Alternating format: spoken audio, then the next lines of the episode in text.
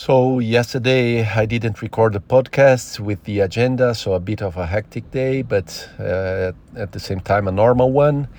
Uh, the pain in my back was almost gone, so normal recovery from a bit of a push of the mm, tennis game of two hours on Sunday.